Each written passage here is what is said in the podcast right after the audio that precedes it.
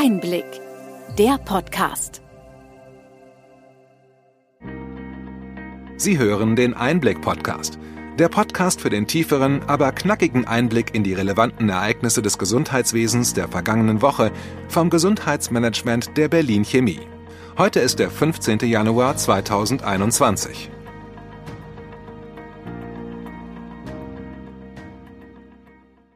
Wir begrüßen Sie zu einer besonderen Ausgabe unseres Podcasts.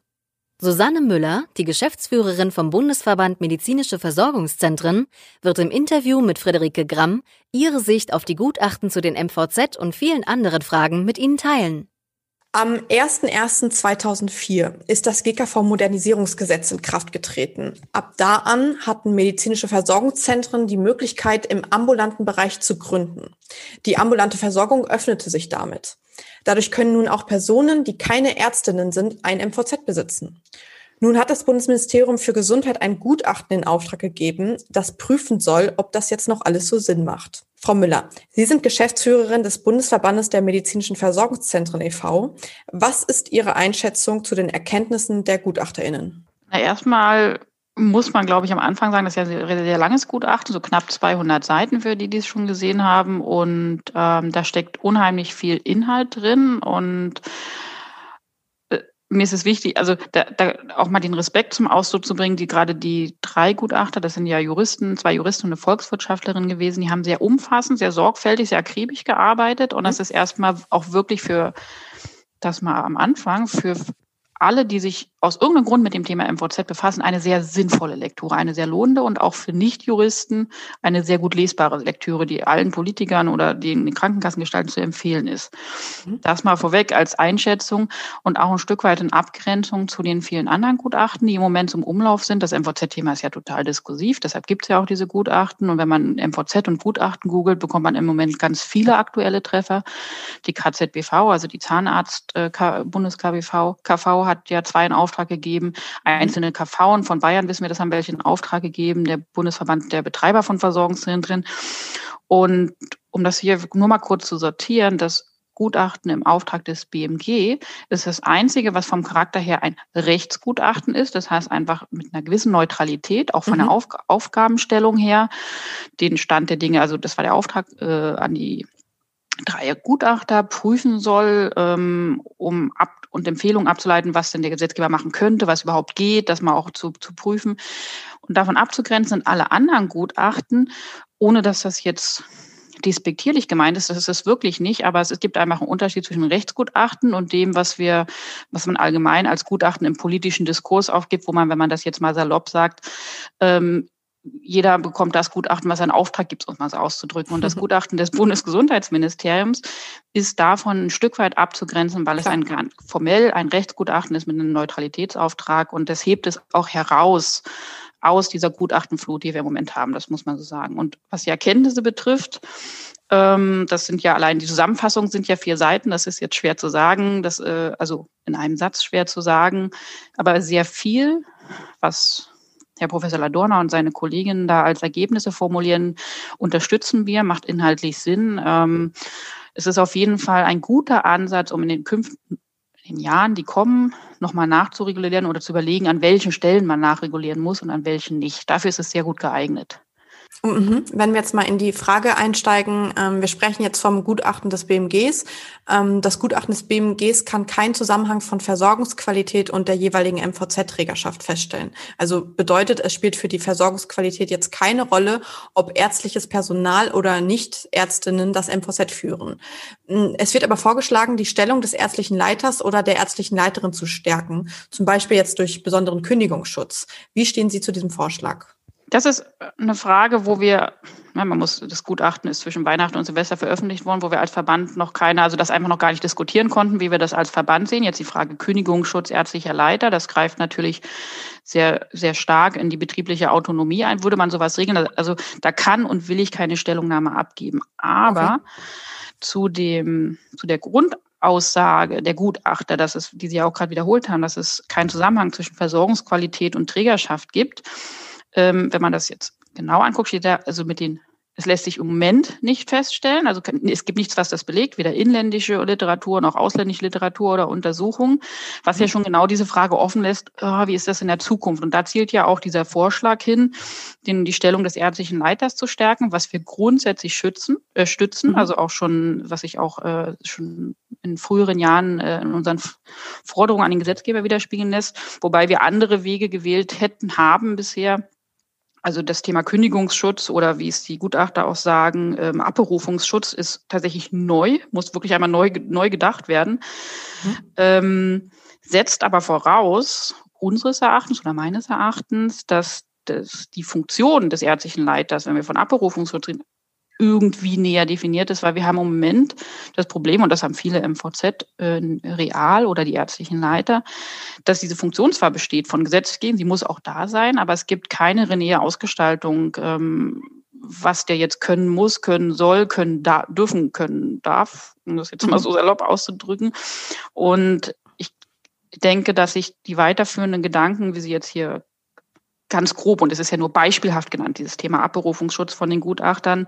Bevor man solche Themen angeht, muss man, glaube ich, grundsätzlich dieses Thema ärztlicher Leiter nochmal ein bisschen spezifizieren, mhm. was für Erwartungen damit verbunden werden sollen. Grundsätzlich aber gilt für den Verband, das kann ich sagen, dass wir dieses Thema Stärkung der ärztlichen Seite im MVZ, nicht nur beim Leiter generell, also die Unabhängigkeit der Ärzte, das ist was, was ohne Frage zu unterstützen ist, ähm, was definitiv der beste Schutz davor ist, dass wir irgendwann mal eine Entwicklung kriegen, die wir nicht wollen oder wie sie von, mhm. von den Zahnärzten im Gutachten kritisiert wird, dass ja mit der Prämisse rausging, dass natürlich nicht Ärzte als Träger ähm, grundsätzlich die, die Versorgungsqualität gefährden oder zumindest die angestellten Ärzte so unter Druck setzen, dass die Ärzte nicht mehr so agieren können, wie sie es tun würden, wenn sie ihr eigener Chef wären. Mhm. Aber jetzt habe ich schon richtig verstanden, äh, zwei Sachen. Ihr Verband unterstützt sowohl ähm, die Ärztinnen und Ärzte im MVZ zu stärken, als auch ähm, dass weiterhin trotzdem nicht ärztliches Personal ähm, MVZs weiterhin fü führen dürfen.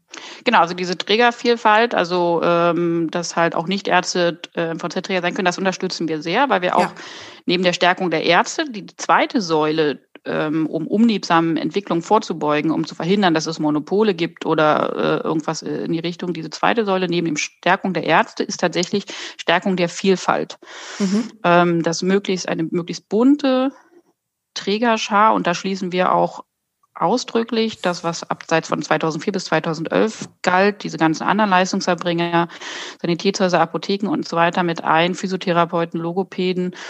Äh, darin sehen wir einen Schutzmechanismus, einfach dadurch, dass sozusagen eine Gestaltungskonkurrenz äh, eintritt, dass wir lokale Akteure haben, Physiotherapeuten, Apotheken, die ein großes Interesse daran haben, die Ärzte vor Ort zu halten, vielleicht im MVZ mitzumischen, die dann auch ähm, gegen die großen Träger mithalten können, beziehungsweise da, wo lokale Akteure, ob das jetzt Ärzte oder Nichtärzte sind, aktiv werden, ist es ja für ausländische Investoren oder für das, was sozusagen gemeinhin unter Investoren mit vom Private Equity Kapital verstanden wird, haben die ja gar kein Interesse reinzugehen, wenn der Markt viel zu konkurrenzlastig ist. Die mhm. gehen ja da rein, wo es keine Konkurrenz gibt. Und deshalb sehen wir in dem Ausbau dieser Trägervielfalt definitiv auch einen Schutzmechanismus. Mhm. Gleichzeitig zur Stärkung der Ärzte. Verstehe ich, verstehe ich. Und ähm, neben dem Kündigungsschutz, ähm, den die GutachterInnen angesprochen haben bezüglich der Ärztinnen, gibt es noch einen weiteren Punkt und zwar ähm, die Repräsentanz von Ärztinnen und Ärzten in Zulassungsgremien zu stärken. Also die Gutachterinnen empfehlen ja, gesetzlich sicherzustellen, dass in Zulassungssachen, die angestelltes ärztliches Personal betreffen, mindestens ein angestellter Arzt oder Ärztin in der Gruppe der Vertreter der Ärzte im Zulassungsausschuss beziehungsweise Berufungsausschuss mitwirkt. Ist das ein Vorschlag, den der BMVZ unterstützen würde? Äh, ja, also hier an der Stelle muss ich Nein sagen. Also auch das ist, haben wir logischerweise aufgrund der Kürze noch Zeit noch nicht zu Ende diskutiert. Aber also grundsätzlich ist der Befund der Gutachter völlig richtig, dass ähm, angestellte Ärzte in der gesamten ärztlichen Selbstverwaltung, nicht nur in den Ausschüssen, unterrepräsentiert sind und damit auch einfach diese, beson diese besondere Gedanke, der hinter diesen Versorgungsformen, dieser Versorgungsform steckt. Und es fehlt deshalb an gewissen Stellen auch die Sensibilisierung dafür, dass es rund um MVZ oder um angestellte Ärzte andere Themen gibt oder die, die Themengewichtung sozusagen in einer anderen Reihenfolge mhm. ähm, stattzufinden hat. Und das kann, hilft natürlich, wenn in den Ausschüssen, Zulassungsausschuss, Berufungsausschuss, Disziplinarausschuss und so weiter, auch Ärzte sitzen, die ein Verständnis für diese besonderen Belange kooperativer Strukturen haben. Es geht gar nicht so sehr um MVZ. Wir haben ja die selber, also von der Menge her, rund 17.000, 18.000 Ärzte sind ja auch in BAGs angestellt. Die haben ja dasselbe Problem. Mhm. Und es macht natürlich die Ausschussarbeit besser, wenn ich in den Ausschüssen auch Ärzte haben, die dieses besondere Problem verstehen ne, und das mhm. den anderen auch mitteilen können. Ich bin aber sehr unentschlossen gegen, zumindest so auf den ersten Blick, gegenüber dieser Empfehlung, da zwangsweise per Gesetz ähm, in jedem Ausschuss einen angestellten Arzt zu verpflichten. Also mhm. das ist erstmal ein organisatorisches Problem. Es gibt ja vom Gesetzgeber her, und das ist in allen KV wird das auch gelebt, den Fachausschuss angestellte Ärzte seit vier Jahren. Ja. Ähm, und vielleicht, also ich persönlich plädiere da mal dafür, dass man an das ansetzt, was schon da ist, dass man dafür sorgt, mhm. dass die Aufgaben dieser existierenden Ausschüsse, die nur aus angestellten Ärzten betrifft, weiter expliziert, äh, weiter ausgeführt werden und auch vielleicht auch erweitert werden, eine Beratungsfunktion für diese Ausschüsse oder so, dass man vielleicht so die Expertise dahin bekommt. Ähm, aber wie am Anfang gesagt, das ist noch ein bisschen unausgegoren. Ähm, mhm. Da fehlte bisher einfach die Zeit, um das umfassend zu bewerten. Mhm, ähm, okay. Grundsätzlich geht der Auftrag die Repräsentanz von angestellten Ärzten in den Selbstverwaltungsgremien zu verbessern, aber nicht als allererstes an den Gesetzgeber, sondern an die angestellten Ärzte selbst. Mhm. Ähm, Selbstverwaltung heißt ja, dass die Ärzte sich selbst verwalten dürfen. Das ist ein Privileg und es ist in der Tat so, dass angestellte Ärzte oft sagen, oh, ich bin ja angestellt, warum muss ich jetzt um die KV kümmern? Sonst wäre ich ja nicht angestellt, so nach dem Motto. Führt natürlich aber dazu, wenn alle angestellten Ärzte das denken, dass in den äh, KV-Parlamenten und in Ausschüssen dann automatisch nur Vertragsärzte sitzen.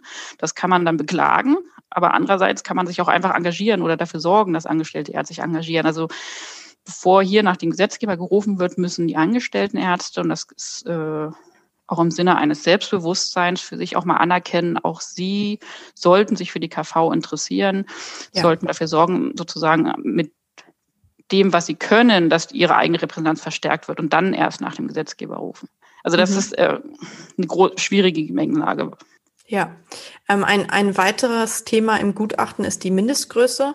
Ähm, wie steht Ihr Bundesverband zur Mindestgröße für MVZ? Da werden ja drei volle Versorgungsaufträge angegeben.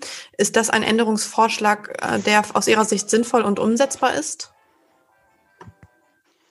Ähm, also tatsächlich ist das einer meiner Lieblingssätze in, in, im Gutachten, die also bevor die Gutachter zu diesem zu dieser Empfehlung kommen, schreiben sie ja mit dem Wegfall, ich zitiere, mit dem Wegfall des Wesensmerkmals des Fachübergriffs hat sich das MVZ von einer Versorgungsform in Richtung einer Organisationsform verändert. Ähm, sprich, das wird ja auch bemerkt von den Gutachtern, zwischen MVZ und BAG gibt es heutzutage nur noch rechtlich sehr, sehr wenige Unterschiede.